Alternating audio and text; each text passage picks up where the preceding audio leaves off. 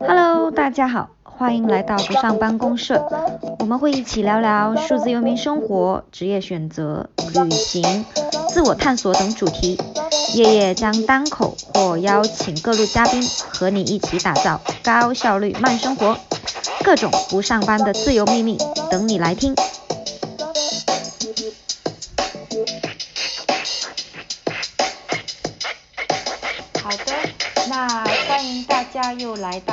上班功课，不上班公社。我还是主播叶叶，曾经是一个朝九晚五的白领，现在是一个在旅居世界的数字游民啊。其实最近在家，然后呃，长话短说，呃，我们这一期的主题呢，很旧也很新，其实和不上班的呃公社的调性还会蛮贴切的，就是我之前和一直都和大家聊过的旅行。但是呢，这一期聊的可能是不太一样的，是可持续旅行。所以这一期我们会从啊我邀请到的嘉宾啊 Danny 这里，我之前想邀请他过来，也是因为我看了一篇很好玩的文章，就是如何在旅行的路上或者是野外埋自己的粑粑，然后我就觉得很有趣。嗯，那 Danny 你先介绍一下你自己吧。嗯，好的。嗯，我叫达妮，然后呢，呃，我是一个呃比较热爱旅行的人，一个普通的旅行爱好者。然后呢，我自己呢发起了一个叫 Impact Travel 的项目，呃，去推广可持续旅行。然后呢，和叶叶呢也是呃一个非常机缘巧合的机会，通过了一家机构我们相识了。然后呢，由于我前段时间跟 Bottle Dream 写了一篇这个。呃，研究扔垃圾的文章，所以叶叶就呃非常感谢他来邀请我来跟大家做这样的一个交流，聊一下旅行当中的可持续。嗯嗯，对，其实就是我之前跟 Danny 都是在同一家社会企业做过，然后波特逊的话，他也是一个对关于社创一个比较呃也算是做的比较久的一个一个组织了。那其实呃之前我们在简单聊的时候。呃，我其实也算是半个在社会创新和教育可持续发展这边做过了几年的人吧。但是其实可持续旅行，也许我的理解还不够深。呃，所以在你看来，嗯，到底什么才是可持续旅行呢？就比较通俗的话。嗯，呃，呃，因为其实可持续旅行这个概念，它提出已经很久了。然后呢？它也有不同的一个身份，呃，比如说呃生态旅行，呃负责任旅行，呃大家很多时候会把这些不同的一些概念混淆。那其实呃可持续旅行说白了，它其实呢是一个呃我们。它是一个去考虑旅行链条上面的不同的利益的相关方的一个利益，然后呢去考虑我们呃作为旅行者，从旅行者这个角度的话出发的话，那就是我们作为旅行者呃是不是呃在有意识的去选择我们的旅行供应商，去有意识的呃去来做这个旅行的这个行为，它就包括了我们去考虑当地的环境，它的一个。保护它当地的环境，保护它当地的一个野生动植物，然后呢，呃，去参与一些对当地社区经济社会发展还有文化保护相关的一些活动，所以它其实是一个比较宽泛的一个概念。那如果说是用一个比较通俗的话来讲的话，就是我们带着可持续旅行的呃可持续发展的这样的一个态度呃去旅行，所以它大概是这样的一个。呃，比较通俗理解的话是大概这样的一个定义。嗯，那我可以就是理解成，比如说我举几个例子，呃，现在其实现在比如说在泰国以前骑大象是个很常见的这么一种呃一种。娱乐项目吧，然后大家其实现在大家在慢慢意识到哦，动物保护以及动物环境保护的这种重要性，所以现在它也会影响到当地的一些旅旅游的这些机构啊，或者是旅行者会去呃，首先是拒绝去骑大象这件事情，有意识的去拒绝，然后呃，再者就是一些比如说大象大象野生自然保护营的一些兴起。所以这种的话也算是在这个可持续旅行的范畴内，对吗？就它可以很健康的发展下去，对吧？嗯，其实可持续，我们要说 sustainability 可持续这个概念呢，它实际上就是说我们呃高效的、合理的去利用这个资源，然后呢，让这个资源它可以，比如说我前人用了这个资源，后人我还可以继续享用，它其实是有这样的一层含含义在里面。那如果我们把这个含义一层层的剥开的话，那它就涉及到说，我去到当地，那个当地的动植物、动物会不会受到我的行为的一些影响？会不会对他的栖息地呃有一个掠夺？会不会对他的生命、他的自由呃有一个这样的一个负面的影响？那所以说这个是动物的，那对人的同样的也是我对当地的居民，我的这个旅行行为对他有什么负面的影响，或者我能给他带来什么积极的改变？那所以说刚刚你提到的呃这样的一个呃一个东西，它可以是被放成是旅行可持续旅行里面的一个范畴。那在这个里边的话，就更多是说我们在怎么样去做对野生动物。或者说是我们更大的概念，就是动物的一个呃对它的一个友好的这样的一种度假。那大象呃这个东东南亚骑大象的这个事情呢，它是已已经是比较臭名昭著，因为特别泰国哈这些地方，还有清迈，它有很多大象营。那呃其实我说实话，我之前呃我很多很多年以前去斯里兰卡旅行的时候。我那个时候我也去了当当地的一家这个，它叫是它是叫大地的呃大象的这个呃孤儿院，嗯，对，它叫大象孤儿院，对对，这个我然后呢，他当时，对，然后他给我的一个感受呢是，他其实是在保护当地的大象的，所以我就去了。那我当时去了之后呢，我还和两个。欧洲的姑娘，我们三个姑娘一起去的，然后呢，我们就在那个地方骑了大象，然后象人呢，就就这个驯象师呢，他还把大象和我们一起带到一条小河里面去，跟大象共浴啊什么的。那当时我们真我真的不知道，我我真的以为是大象，它就是听这个人的话，然后呃，我还觉得说我们做了一个好事，我们走之走走之前还给了这个。那个当地的那个人一笔小费，嗯，当时我真的没有意识到，其实后来我开始做可持续旅行推推广之后，去做很多很多研究，就发现其实呃骑大象这件事情为什么不好呢？就因为实际上呃你看到的大象之所以现在那么温顺，它是一个长期呃被精神折磨和体力暴力太累了这样的一个施行下产生的一个结果，它它不是太累了，就是它大象从小。它生下来几个月开始就接受这个训练，然后它这个训练是被这个相夫他们去，比如说是去对他实行身体和精神上的一种虐待，然后让他去屈服。然后呢，之所以你会看到大象它会弯鼻子呀，会和你照相啊，是因为相夫它会用一个特殊的工具，呃，去去去勾打这个这个大象。嗯。我们作为普通的游客，可能看上去只是一根杆子，但这个杆子它下面是有钉子的。所以每次他去勾那个大象的鼻子的时候，就大象它就会觉得它会很痛，然后它才会去做，呃，愿意去勾鼻子呀，去做很多或者是去表演啊等等这样的一些动作，呃，所以它整个这是一个非常，嗯，就是一个它有很多我们不为人知的真相在背后，嗯，那作为一个可持续旅行者或者负责任旅行者的话，当我们了解到这些事情之后呢？我们就会选择说，我们不会去那种会让我们直接接触大象的一些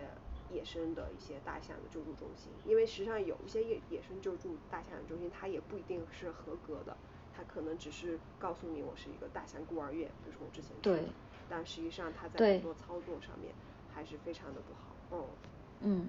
对，这其实我呃也就是之前跟你简单聊的话，我其实也明白就是。呃，我只是插一句，我觉得即使说我们不要去看大象，想要去抵制这个产业，但同时我们也可以不要忘了，毕竟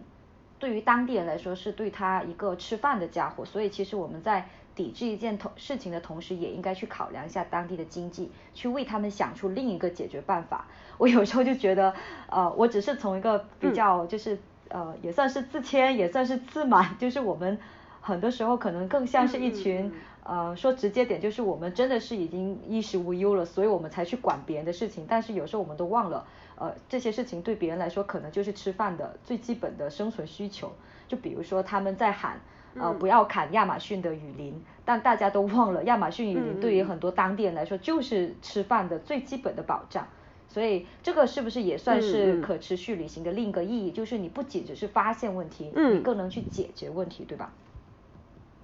嗯，我我很同意啊这个说法，就是一个是，嗯，就是当我们在看到一个事情的真相的时候，嗯。我们往往会觉得说，哇塞，那这个事情真的是呃非常的不好，嗯那我要杜绝一切跟这个有关的事情。嗯那实际上我自己我自己的一个一个感触是，当我们发现一个事情背后的真相之后，我们需要去找这个事情。你你你光光看到，你可能认为这是一个真相，嗯但它可能只是一个表象。就是说，你看到的表象就是当地人他们通过利用对呃这个大象或者是狮子，然后呢去挣钱，这个是个表象嘛。你看到这个动物它非常的痛苦，对嗯，对吧？但是实际上我们应该去更多的思考，就是为什么当地人他们会做这个？难道他们天生就是喜欢去虐待动物吗？这个我我并不认为会是这个样子。嗯那怎么去解决这个问题？是不是呃，作为比如说当地的政府，它需要给他们一些别的一些营生的手段，嗯呃，或者说呃，无论是什么样的一些机构去介入，NGO 也好呀，社会组织也好呀，那我们是不是可以去开发别的一些资源，嗯。让当地人去知道说我还可以用另外的方式，或者说呃我可能呃我我我可能就是保护这些动嗯。物，然后可能会带来更多的其他的一些问题呃给它带来的一些好处，对，所以说呃。解决方案其实并不是我们作为一个个体我们能够给到的，嗯。但是我们需要去思考我们在在在出去的这嗯个过程当中，我们在一个目的地的时候，我们可以用什么样的一个选择去去决定我们在当地要怎么度过当地的一天。这个我们是可以自己去投票的，然后这个确实就是呃通过我们的投票，你也可以让当地人看到，哦，原来已经有这样的趋势了，大部分人他会去做一些。这个旅游旅游者他可能会去更多的去考虑呃这个对环境对动物的这样的一些影响，那我应该是去比如说我要做当地的第一家，嗯我要去号召我要去保护这个动物，嗯所以说我们用这个消费的力量是可以去做到一个推动的作用，它慢慢的人多起来了，嗯就会成为一个问题的解决方案。对这是我的个人的一些想法。对，比如比如像你文章里面写的，从自己埋自己的粑粑做起。嗯嗯嗯，对，那个对他他其实这个这个文章呢，它也是有一定的背景啊、嗯因为那天是环境日嘛，嗯所以说呃那个我就和他们一起合作，我们写了这个文章，嗯。那其实是希望通过这个环境日呢去，因为大家都知道我旅行的时候不要乱乱扔垃圾，我觉得嗯这个呃无论是旅行还是日常生活中，大家都已经有这个共识了，嗯所以说呃不用再去跟大家说，哎你不能扔垃圾、啊，对对对怎么样。但是有一个一个一个点，就是可能很多人没有扔对垃圾，就比如说，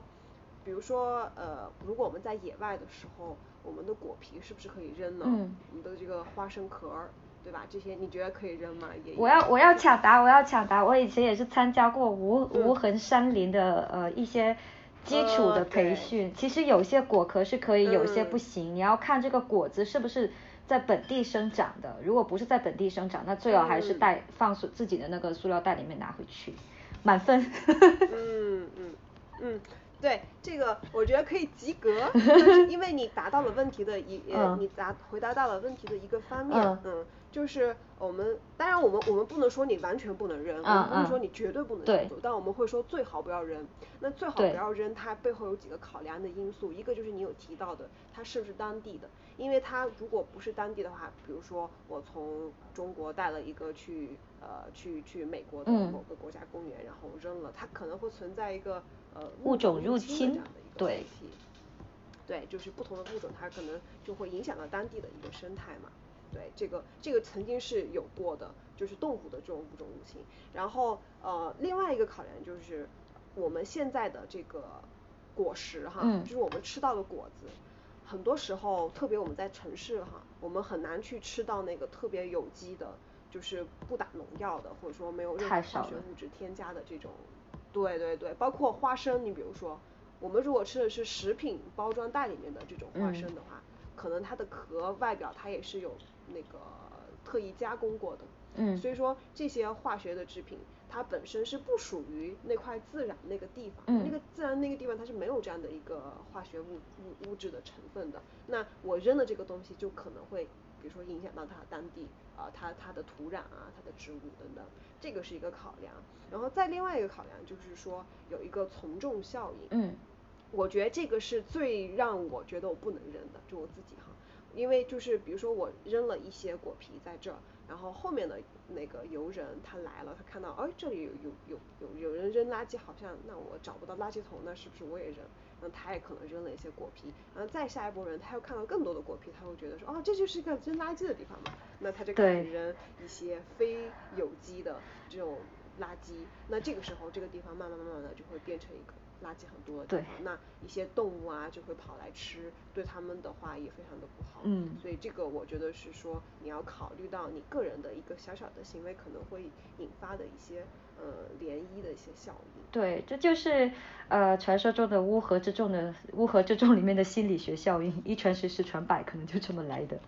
嗯，所以对那哦我还想穿插一下，其实。穿插个小广告，其实我我我也不叫广告了，是我家这边，我最近回家，我妈妈她吃的东西，你刚才提到花生嘛，还有这些有机产品嘛，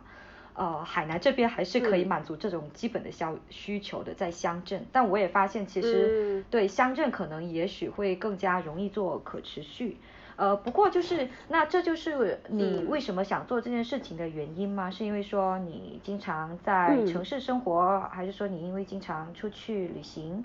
呃，所以比较少接触到像海南这边这种乡镇乡村的这种场景。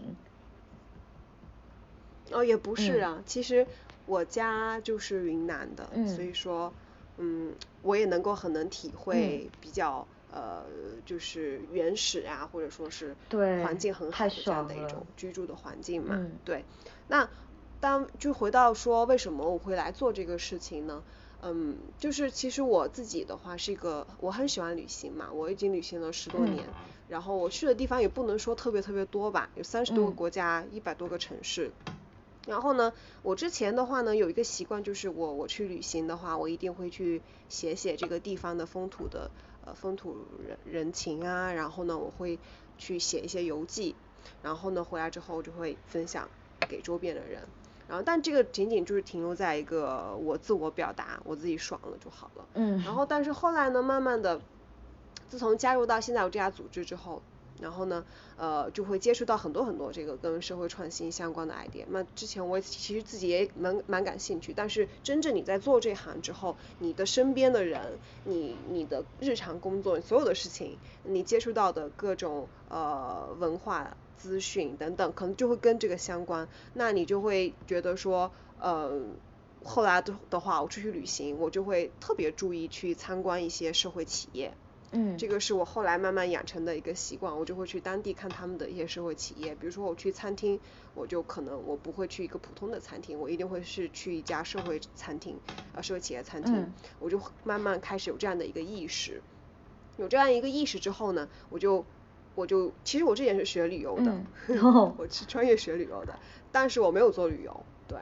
呃，然后呢，后来有这个意识之后呢，我就开始就觉得说，哎，我来看看是不是有这样的一一些旅行方式是我之前没有体验过的，就是有没有这样的存在。然后其实之前在国内的话，穷游也在大力的推这个负责任旅行嘛，我也知道，但是当时我的对他的一个理解还不是很深。我只会觉得说，哦，他就是告诉我去旅行的时候，我要有些事情我不能做，不应该做，怎么怎么样。然后后来我就开始自己去研究，我就发现我在研究的过程当中，嗯，就资讯很少，特别国内的资讯很少。呃，就是我想要了解一些事情，呃，我一搜国内就很少，然后我就看到很多很多大量国国外已经发展这个发展十多年了，有很多这个组织方对都在做，他们有旅行社有在推可持续旅行，有一些专门的媒体的平台，还有专门的个人 solo 的旅行者非常非常多。对这个其实，然后我就我就在，对，嗯，你说，我是说我是想到就是其实这个在数字游民圈啊，就因为数字游民他我们平时也是。基本上一半的时间都会在行动嘛，然后大家对这个方面的，就起码说是呃通俗讲，就是环保意识还是挺深的。然后我之前在柬埔寨，嗯呃，以及在南美的话，我都就其实好多时候我们会我会发现，其实这跟这个国家的富裕程度其实不一定是正相关。因为像柬埔寨、南美，它不算是非常富裕的国家，可是我仍然很容易能找到一些，呃，比如说它的吸管是用那种可可回收利用的那种纸去做的，就这么这种小细节，就会让人很舒服，然后就去反思国内，对，嗯，嗯，我我觉得这个可能是需要慢慢的有一些过程，嗯，然后因为你也发现其实从。我们从这个政策的角度讲，比如说今年北京这边的话，就开始慢慢在实行这些有一些政策，你能看到这个大的一个变化。嗯。然后包括从呃这个消费者的这边的角度的话，大家也开始去意识到这些问题。嗯。但是当时，当确实我在查这个资料做研究的时候，我就发现，在倡导这个事情的人，就是可能很多人会说会在倡导那个零废弃生活呀。等等已经有了国内，但是在说我们旅行当中可以做的事情的时候就比较少，而且很多可能就停留在嗯环保的这个层面，但实际上可持续旅行不仅仅是环保嘛，它还有你要去考虑对方的一个经济的发展，嗯，你要去去做一个你要去比如说呃去。呃，通过自己的选择，可能你有可能参与到当地的文化的保护，解决当地的社会问题，甚至是，嗯，所以说当时我看到一个现状就是渠道很少，嗯，而且我在查资料的时候，我发现了很多很多我曾经犯过的错，就 我我就觉得说，哦，我原来旅行了那么久，但是我原来做错了那么多事情。就是这个事，这个事情就是我之前真的完全没有意识到，我原来做那个事情是不好的，对对当地不好啊，对对动物不好的。然后我就觉得说，那既然如此的话，那我觉得可能还有更多人是和我一样的，他们可能也会曾经在不知情的情况下做了很多不应该做的事情。所以我就觉得说，那 OK，既然我已经觉醒了，有这个意识了，那我就我就我就可以来做这样的一个传播者，就是。把一些内容啊写出来分享给大家，然后另外一个我自己也是很喜欢写内容的一个人，所以对，嗯，对我我看其实其实看看一看一个人的文字是能，呃一个人的文字其实是这个人思想的映射嘛，然后。啊，我，嗯，我我就是要要很明显的夸你一下，就是我看你的文字的话，是能感受到你你背后还是有花心思，以及就是你是有自己的从时间上和比较深度的思想的沉淀在里面的。因为我也有过，就是其他以前也也跟一些 NGO 啊什么有合作过，但大家可能也是像你说之前说的，就是可能有有时候是属于一种自嗨的这种现象，就自己说自己嗨就好了啊，什么我是一个环保主义者。呃，或者是我怎么怎么样，对，那那其实呃，你做这件事情，我个人觉得很有意义的，就是在于你你的目的其实是为了让更多人去接收到这个信息，就发现了问题之后去解决这个问题，所以啊，所以这也是你觉得就是呃，为什么我们但很很多就是国人嘛，可能还会在那里。也不叫杠精吧，但仍然也是就各会各有各的观点，就说那我们现在的经济水平还没有到这个程度啊，或者是呃有我们的确是没有精力和时间，我们度假就是想享受的，所以呃你会觉得为什么我们要去提高这些意识，以及我们可以去怎么做呢？嗯。嗯，首先我觉得非常感谢你对我写的东西的认可。我觉得这个是一个是就是学习的过程。我自己在写这东西的时候，我其实是抱着我要把这个事情了解清楚了，然后我要说明白了。然后，并且我要把它说的好玩，让人觉得这不是一个很枯燥的事情。然后其次呢，就是我要给一些解决方案。其实我在写之前，我是不太了解有什么解决方案的，有什么我可以用的一些工具。那我在写的时候，我就会去学习它。这个是一个学习的过程。然后另外，你你你有你有提到一个问题出来，就是说为什么嗯旅行听上去是吃喝玩乐很好玩的一个放松的事情，我们要但是我们要去想这个事情呢？嗯。那。这个可能就要回到这个 呃旅行行业，嗯，这个行业它本身在呃国民经济发展当中的一个非常重要的角色，这个说的可能就比较比比较大，嗯，但是它有很多很多数字，就是可以表明呃这个旅游行业它举个举个例子好了，全球十个工作里面有九个和旅游行业是相关的，嗯。呃，然后它的 GDP 已经占到百分之八，所以是非常非常庞大的一个行业，嗯所以说它的一个经济的贡献值是非常非常高的。然后呢，再说有全球有多少人旅行呢？就这个数字是非常非常大的，嗯呃，有应该是十，呃，估计到二零三零年，我如果没记错的话，可能是要到十八亿人。十八亿还是一点八亿？天呐，我数字有点论不清。对，这样的它，所以它是它是一个呃经济贡献很大，然后它就参与的人数也非常非常的多，所以因为旅行它是门槛非常低的，嗯我们现在就是大家已经过了那个温饱的那个时期了，我嗯们就是可以说走就走了。对，所以大家都很喜欢去探索嘛，也有一个探索这样冒险的一种心情，所以说任何人都可以去做旅行。那但是就是说我看到了，呃，在没有特别多意识之下的旅行，它给呃这个环境和当地社区造成的一些负面的影响，这个我确实有看到很多很多的例子，我相信每个人其实都会有感触，呃，就比如说。你看珠峰大本营关闭啊，这个非常非常爆炸性的新闻，就是这个垃圾，嗯呃，在自然里边无法去降解，一个塑料瓶它可能要四百五十年的时间要才能够降解，然后这样的一个事情，就是我们自己可能认为我们图方便我们就做了，然后我们没有特别特别去考虑到这个后果，那一旦你把这个数字乘以千倍、亿倍、百倍，嗯。那这个影响是非常令人，你想想你都会觉得很可怕嘛。然后还有一个数字的话，说出来可以，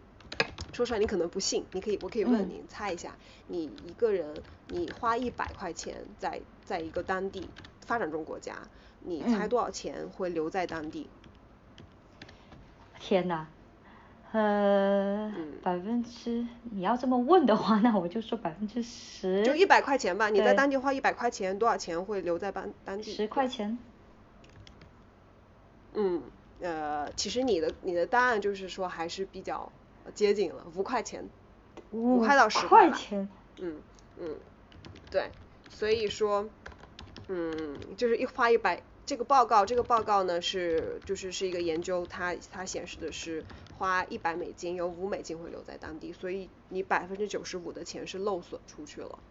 那这个事情的话，也也让人想起来也会觉得很可怕，对不对？因为就是你认为，呃，我我自己在旅行的时候，我嗯把钱我都花在当地了呀，嗯但是实际上没有帮助到当地人嘛，嗯。天呐，然然后还要继续破坏环境，对，但是旅行它有很很好的一个积极的效应，只要嗯。我们就意识到这个问题，比如嗯。说我出去我就不住那个国际连锁酒店，我不去吃麦当劳、肯德基这样的连锁的酒店，啊、连锁的餐厅，为什么呀？因为如果你去的话，嗯。因为如果你在比如说你在柬埔寨，你去了一家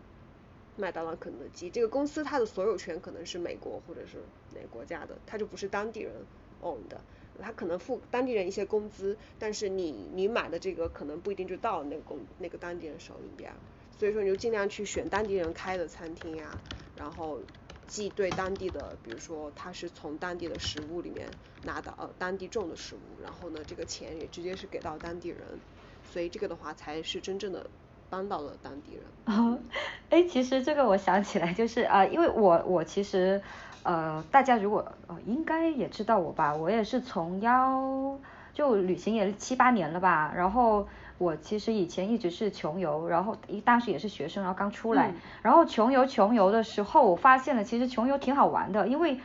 就是像硬核你的你之前讲到的，去像当地人一样旅行，因为当你像当地人当地人一样旅行的时候，你就会你的花销也好，你发现的东西也好，其实都是最地道的。然后，那这其实又是嗯很成功的为自己的穷游和当地游找了一个呃，就是所谓的最完美的理由，再加一个理由。结没结结合点是吧？对对，对对对，其实其实很有趣。之前嗯，我有做过一个有点像那个就是分享会，然嗯后我请了一些不同的嘉宾呃来做分享。嗯然后呢，当时我们群里有两百多个人，嗯然后我就让大家去接龙问问题，就是他们想在那个分享上面获得一些什么样的呃那个想法等等，然后就有很多人就在问说，嗯、这个可持续旅行是不是很贵啊？嗯然后怎么样能够又节约钱，然后呢又做可持续旅行？呃，其实其实这个事情并不矛盾，我也是一个怎么你怎么去定义穷游？其实我觉得很多时候穷游，大家对穷游可能会有一个误解解，很大的误解啊、你就是对对对，就是你很很惨的样子啊，然后对就怎么样？我我记得我很多年很多年前，我第一次出国是去泰国，我自己那时候也是学生，诶我也是。然后呢，当时对，因为泰国就对我会比较 友好一点嘛，对，然嗯，然后回来之后我就写了一个文章，我就说我觉得穷游的话，其实我们并不是说我们就很惨很惨，当然我当时也是睡机场呀，睡大巴呀，嗯但是我觉得说，如果说这个体验是我一定要去体验的，我一定会花很，即使它很贵，我一定会去付钱的。那这个时候你觉得它是不是穷游呢？我觉得就是这个的话就要另当别论啊、就是看你觉得你在一个旅行当中你最看重什么。比如说对我而言，我就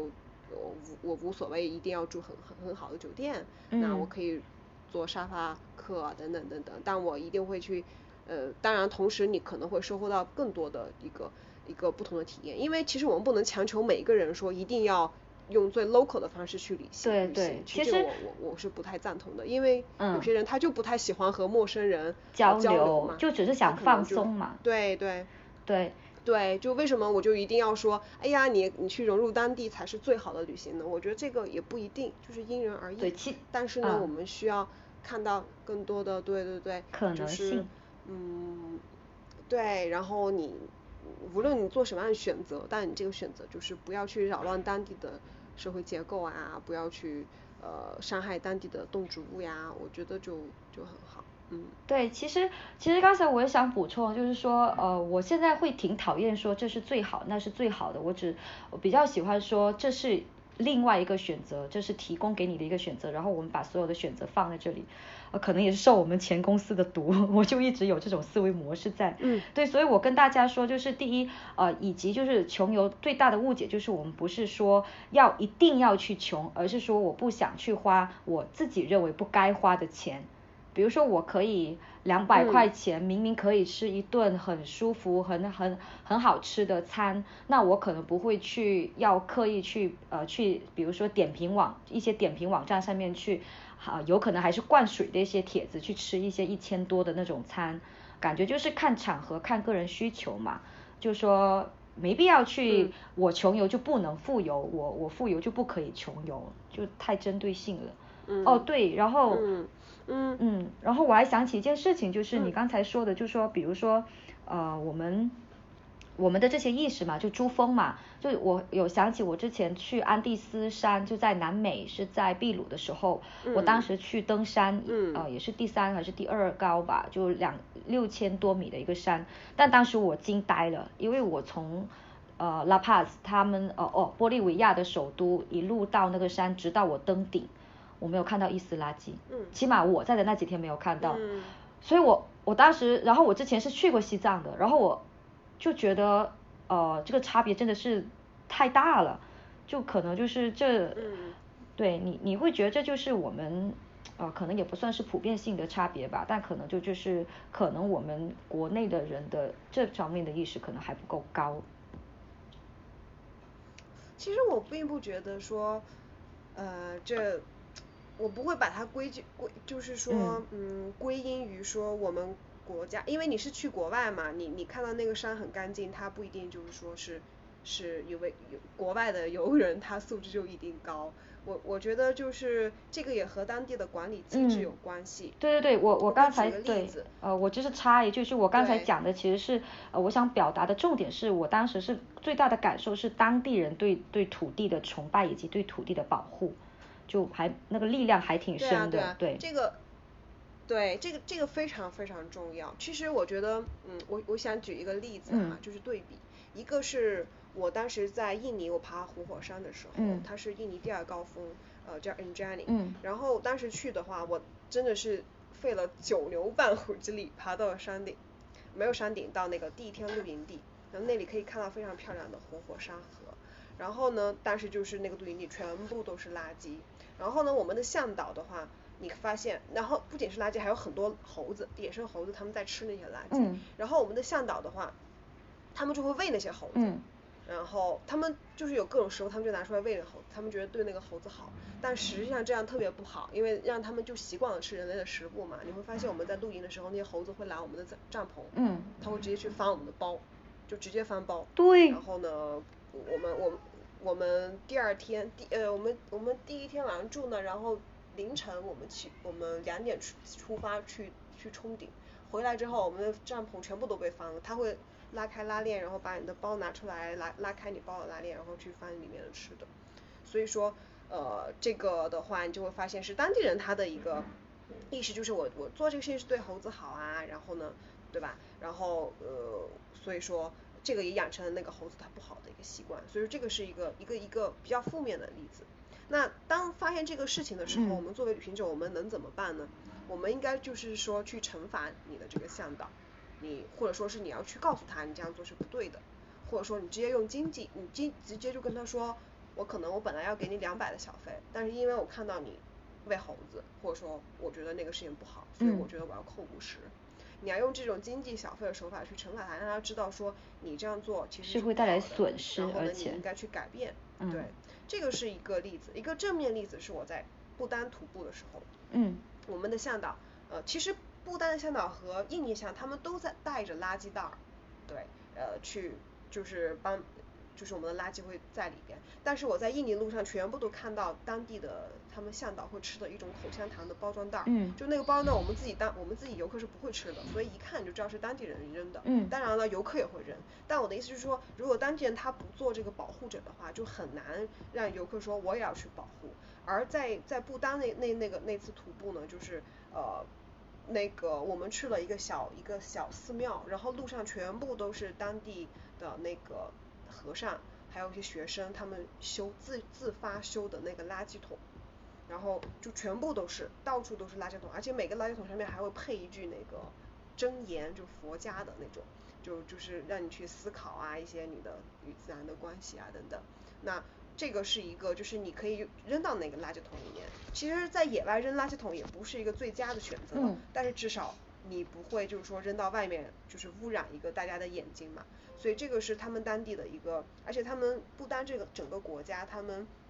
对于呃游客呃的一些行为规范，他们就会比较严格，因为游客是不可以自己。自己入不当的，你必须通过旅行社。然后呢，每个旅行社他们都会有比较高的这种对于环保环境的一些意识。所以说，呃，当地的这些向导的话，他们也会去去非常会积极的来告诉我们，你们有垃圾全部扔到我这个袋子里面，等等，他们会一定会主动告诉我们。所以这样着两两个对比，其实会让我觉得说，呃，比如说那我在不丹的话，我就会多给这个向导小费。啊我我可能还会明确的告诉他，因为我觉得你们对在环境保护方面做的特别好，然后让他们觉得说，哦，那我这样的话，我可以去挣到更多的一个经济收入，所以这样的一个方式是我们作为旅行者可以做的。对，钱钱有时候是个很好的助推器，我觉得就很好的一个工具，呃，所以呃对，如果你很好利用，对，就是一种鼓励，一种惩罚措施嘛。然后那呃，就除了说这这几个这几件事情之外，哦，不过其实我之前在呃，我基本上是在南美旅行会比较频繁一点吧。然后目前来看，无论是我徒步也好，还是甚至是我有时候在城呃那那边高山地区也很多。其实我发现还蛮惊喜的，就是大家多多少少都会自己带着，就有这种意识自己去带带塑料，然后。呃，塑料再带一个垃圾袋，然后我们再去有那种长途步向导的时候，向导也是非常的，就是在行前就会跟我们说好，呃，这条路我们要怎么走，然后我们路上的垃圾要怎么处理，等等等等，就还蛮蛮细心的。所以就是除了这些事情之外，呃，你还会呃，你有遇到就是让你印象最深刻的事情是什么呢？嗯，印象最深刻就是旅行当中是吗？对。嗯嗯，我觉得最近我因为呃这个疫情之后我都没有办法出门。嗯。但其实上一次嗯我出门我觉得印象还挺深刻的，因为上一次旅行的话我几乎就是安插了特别多的这个我认为非常棒的一些。呃，当地的无论是手工品店，嗯，呃，旧社会企业，甚至是活动，就是这个比如说是一些表演秀等等，我所有这些活动我都刻意是去找的当地的 NGO 或 NGO 组织的，或者说是社会企业组织的。然后我我就是在暹粒，我是第二次去暹粒这个这个城市，我之前也去过很多年很多年，但是当时我去的话，我完全没有这个意识，我当时就是去看吴哥窟，对，然后。这次的话，我也去看卢克，我和别人一起去的。嗯。然后呢，但是呢，我就把我们每天的行程，我们都安排在不同的社会餐、社会企业餐厅、咖啡厅。嗯。然后呃，包括晚上的秀，全部都是这种社会企业，因为你就可以明确知道他们做这个事情是想要保护当地的文化，是想要去帮助当地人。然后就在先例，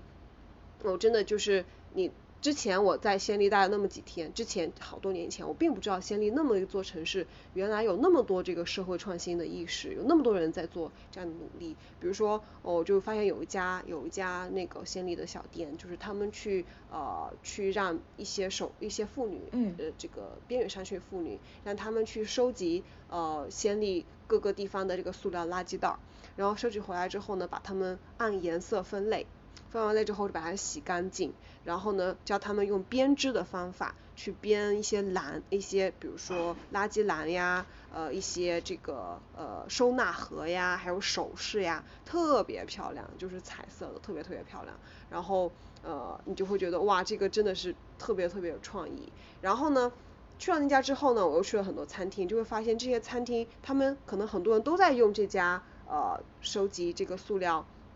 然后做成这个很很多工艺品的这样的一些一些呃商品，你就会发现，在暹粒这座城市，很多社会企业他们都是连接在一起的。呃，不同的这个餐厅，你可能看到他会跟那一家你之前去过餐厅有合作，跟这一家呃这个解决当地教育问题的人有合作，他们都是一个一个非常团结的一个群体，然后会让你觉得哇，虽然说呃暹粒这个地方它。其实并不是很富裕，还有很多很多穷人，但是有那么一群人，呃，无论当地人好，也有一些外国人也好，他们在团结在一起，在解决这个一些当地的一些一些问题，你就会觉得非常非常的有希望，所以那个对我的影响还挺大的，也让也让我觉得说看到了不一样的柬埔寨，呃，看到了解了他们当地的，比如说地雷问题，嗯，呃，然后很多很多这个我之前没有理解那么深刻的问题。你会更加全面、立体的呃去理解这个国家，包括回来之后，我就觉得产生了极大的兴趣。我看了很多这个纪录片，关于他之前的那那段呃比较血腥的红色高棉的一些对历史，呃就因为这次旅行让我产生了很大的兴趣。我觉得我要去更多了解这个国家，所以我觉得这个是蛮深刻的一件事情对我而言。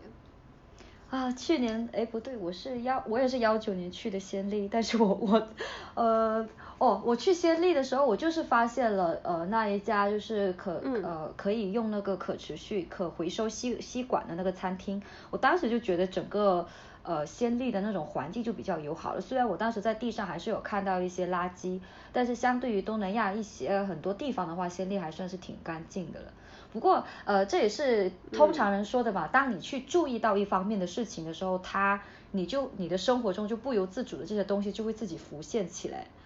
呃，所以就是对对，当你注意到 这种社会企业的时候，那你可能会更加的去读，去有额外的这种时间或者精力去关注到它，它就自己就跑到你眼前来了。嗯，所以就是那我们之前都有说的，呃，是关于一些呃，比如说在旅行路上的影响。然后我发现我这几年其实我前因为前几年做这种环保教育啊、可持续发展啊这种项目，呃，无论是对我的旅行啊、对我的生活影响都还是挺大的。比如说我去，比如说我去菜市场的时候，呃，我都会去拿自己的那个布袋子。其实我觉得这是很多人，应该是挺多人吧，或者又是那个现象，因为我注意到，所以有很多人，呃，身边蛮多朋友会拿布袋子去买菜。或者是那种网篮子，嗯，即使是有时候 当地的那个阿妈就会拿一脸诧异的眼光看着我，然后有时候我还语言不通的时候，我还得就是手脚并用的去挣扎，说我真的不要太多的塑料袋。所以对，所以就对我那种生活的细节的改变还是挺多的。呃，那他这当你做了这件事情之后，也就是可持续旅行之后，他对你的回到我们生活中来，或者是其他方面会有哪些比较好的影响吗？或者是影响都行。嗯嗯嗯，我觉得很多人的一个逻辑可能是我在生活中已经形成了这个嗯呃比如说环保的意识，呃等等的这样的一个社会责任的意识，然后呢我我去旅行的时候自然而然的我肯定控制不住不住自己我要这样做，然后但是我可能我可能跟很多人是反的，就是我之前有一些意识，我也会在生活中去注意不不怎么使用塑料袋，不怎么点外卖，对吧？呃但是呢。呃，我是在真正的去这些不同的国家，然后去去去参观当地的社会企业啊，去了解他们遇到的问题呀，包括呃，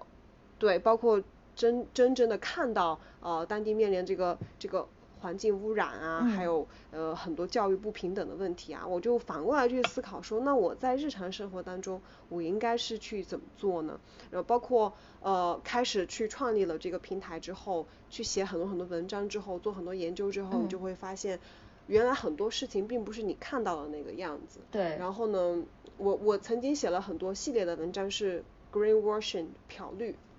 然后我就发现，在旅行中有非常多的漂绿现象。那这个漂绿现象的话，用在呃用在日常生活中也是一样的。就是很多时候，你觉我不会把自己，我不不认为自己是环保主义者，我我也永远不会把自己认为是这样的一个一个人。嗯。因为我觉得人有太多面相了，我不愿意把自己就贴成这样的一个标签。就是你就做一个普通人，但是你有一些环保意识就好了。所以说，呃，当我去推广这个事情之后，我又看到了很多我可以做的事情。呃，包括嗯，怎么样去多问一些为什么，然后呢，不要看到一个看上去绿色环保的认证的标签，我就为它去买单。我更多的是要去看它为什么就环保了呢？比如说最近我想买蜂蜜，然后呢，我知道有有机蜂蜜和和普通的蜂蜜，我当然觉得说，我当然就是说，呃，意识中有机蜂蜜肯定是好的，就无论它对蜂蜜也好，它对环境也好，它肯定是好的，但是我不知道怎么好。然后呢，我就是最近去了很多北京的这个市场，我去看，就有很多就会卖，他说他是有机蜂蜜。然后当我问他你这个为什么是有机的呢？他其实就说不太上来。那这个时候我就不会去买。然后到现在我都还在研究中，就是到底对，所以说现在我就会说，那 OK，我要先去了解到底怎么样它就有机了。啊，是呃养殖的过程当中，它的蜂蜜吃的东西是有机的吗？还是他们对这个蜂蜜比较友好？啊，蜜蜂，sorry。所以说我就会去了解这个事情，这个就是呃我在推广可持续旅行呃过程当中呃带给我的一些反思，就是要多问为什么，多去看你的这个行为、你的购买、你的消费到底呃对这个世界产生影响是什么样的，这个是一个对我的改变。对，呃，蜂蜜的话，其实我妈妈还挺有经验的，她，但是他的经验是多年养成的，因为他从我小时候，他就开始跟村里面的人去买蜂蜜，然后一般他都会去闻一下那个味道，然后还有颜色，就这个是从表象你可以看得出来的，就我自己是不太懂判断，但大概就这这么几个，呃，浓稠度以及还有它的泡泡。然后呢，你再去问一下，多问几句，就是比如说那个农夫他会不会撒农药，以及他撒农药的周期，就是问的越细越好。这样他如果就算是真的要撒谎，他肯定会出破绽的。就是审问的一个方式，然后问的越细，嗯，对对，嗯嗯，对，对，这个其实也是可以用在我们去判断其他的有机物的。呃，一种就事情上面，就简单来说，就是我们做这件事情就不要太人云亦云，就独立性的去养成自己，培养成自己的一套思考的习惯吧。嗯，那对，那如果是这样子的话，呃，我我也有有听到，就是我还蛮赞同你一句话的，就是说你不想标榜自己成为一个。环保主义者，其实我也不想标榜，因为我还是会点外卖，我其实还是会，只是点的比以前少。然后，然后我特别是我来海南之后，我就很懒惰，然后很多时候在外面，其实我还是忘了跟我朋友一起走，呃，就偶尔的时候我就会忘了说有塑料袋这些事情。然后比如说吃早茶呀这些，阿婆就是阿婆他们都会给塑料袋给你，嗯，所以对，所以就是。呃，我蛮赞同，就是说不要走得太极端，就跟那个所谓的我支持女权，但是我不是一个女权主义者这种关系吧。嗯，那话说回来的话，如果是以我们现在这种状态，呃，你觉得你未来对这一个可持续旅行他们的发展以及它的影响或者是愿景，呃，会有哪些呢？嗯嗯，我当然是希望就是说有更多的热爱旅行的人，嗯，能够知道说还可以用一些嗯更有意识的方式，带着更有意识的这样的一种呃思维模式去旅行，然后同时呢，他做了这样旅行之后，其实他的收获是更大的，因为他通过他的这样的一个付出。或者说不能说付出，它不是一种牺牲，他通过他这样一种选择，他实际上让当地变得呃更加的有凝聚力，然后让当地的环境变得更好。那实际上他自己作为旅行者，他的心情，呃他收获到东西也会更原始嘛。因为我们其实呃从 A 地我们到我们的自己的地方到 B 地，我们其实需要去体验不同的。那你肯定不希望说去到那儿发现好像跟我这儿也没什么区别。啊，你肯定希望看到更多多元性，所以说其实可持续旅行最终的话，我就是说希望能让能让大家看到，就是它其实是很有趣的。然后呢，嗯，通过这样的方式，你是一个那个双赢，然后呢，让更多人接触到这样的一些理念，嗯，然后呢，其实。当然了，其实这个光靠我们自己去做，嗯，呃，光靠旅行者就我有意识，但如果我找不到这样的一个可持续旅旅行的目的地，或者说我没有这样的一个供应商可选，嗯，那也是白搭，对吧？对。所以说这个需要双方去努力。所以说，呃，现在的话，我也在跟国内的几家机构我们在合作，呃，其实大大家基本上都是这个志愿的这样的一个时间来做，就是我们希望成立一个。可持续旅行的这样的一个联盟，然后这个联盟里边呢，主要的一些呃这个盟友啊，这些伙伴，主要都是比如说在国内呃做旅行行业的，嗯，这个呃非常有意识的呃组织方，还有目的地的接待方，大家一起来看我们怎么去推动这件事情，是不是可以去通过做一些标准或者怎么着去帮助这个行业去去往这个方向去慢慢的发展，去让大家看到更多的可能性。所以这个的话是我们希望以后去做的一个事情，啊，另外的话，呃，我自己有一个非常，嗯，就是说，嗯，我有一个就是理想或者想法，就是我觉得说我们需要有一个跟可持续旅行相关的这种攻略的指南，就是我们在用这个指南的时候，它不仅仅是说，呃，这个地方哪儿的东西最好吃。呃，或者说是最有名，而更多可能会是从另外一个视角，呃，去去选择我要去的，我要去当地之后我要做什么这样的一个指南，这个我我还在思考我要怎么去做它，嗯，所以这个是我的一些打算，嗯。嗯，我会等着等着，因为对现在我我也有就很多时候会反省自己吧，然后也是比较幸运，呃，有时候跟我在一起旅行的小伙伴，大家都还是挺有意识的。所以会就是呃薪火相传，突然不知道用什么用什么词，呃对 对，就突然不知道用什么词。不过你你会让我想起，就的确这是是啊，就是一起做的话，众人拾柴众人拾柴火柴高，我都不知道我自己在讲什么，这大概是一个对群众的对 群众的一种呃集体的力量，对对对。对，所以我觉得这就是合作的奇妙之处吧，呃，然后，呃，我自己也会就是多反思反思自己这几年都干了一些什么，对我们的 P 叉妈妈，这个是南美那边他们对自己的那个土地的尊称，就是我的土土地母亲，就跟我们中国的大地母亲有异曲同工之处吧，嗯。那呃那那最后的话，我想就是问一下，呃我们前面也聊了很多，那后面有没有一个现有的干货呃可以去推荐的？比如我之前聊讲过很多次的，我会去找一些观察有那个可可循环吸管的餐厅，我才会进去吃，呃或者是那你有没有一些比如说相关的平台啊、读图书啊介绍等等？嗯嗯。我觉得从实际操作的这个，其实我更愿意就是说教大家一些方法，嗯，嗯，就我自己会尝试用的一些方法，因为实际上每个国家可能平台不一样啊，等等不一样，没有一个通用的一个标准嘛，啊，我就说一下我自己的会用的一个方法，就是我在出门之前，嗯。嗯，我会做一个表格，然后这个表格的话会是我去筛选这个这个这个城市它现有的一些呃社会企业，其实你去搜 social enterprise。这个关键词。嗯，在那个那个城市的就会出现很多，然后我会更推荐这种方式，是我们在做一些我们必打卡的景点。我们当然我们去当地，我们也想看当地。我去泰国，我去我去那个印度，我还是想看泰姬陵的，对不对？这个无可厚非，我们都要去。对。那在这些之余，你可以把你的行程里面多安排一些这种社会企业餐厅，你会发现有很多很多。你如果不搜的话，你完全就不知道。所以你可以在你的行程之前，你就把这些所有可选的列出来。然后呢，呃，把它放到你的那个谷歌地图里面。那这样子的话，你在参观每一天，你就可以去选择说，哦，我在这个景点，我看一下离我最近的社会企业餐厅是哪个，我去尝试一下。实际上，社会企业餐厅它往往做菜都非常的好吃，然后环境也非常的好，因为他们特别的，因为这群人他都是理念比较先行的一群人，他们都希望是，他给你，他他跟普通餐厅就不一样，你去那个餐厅，你就会发现他好像。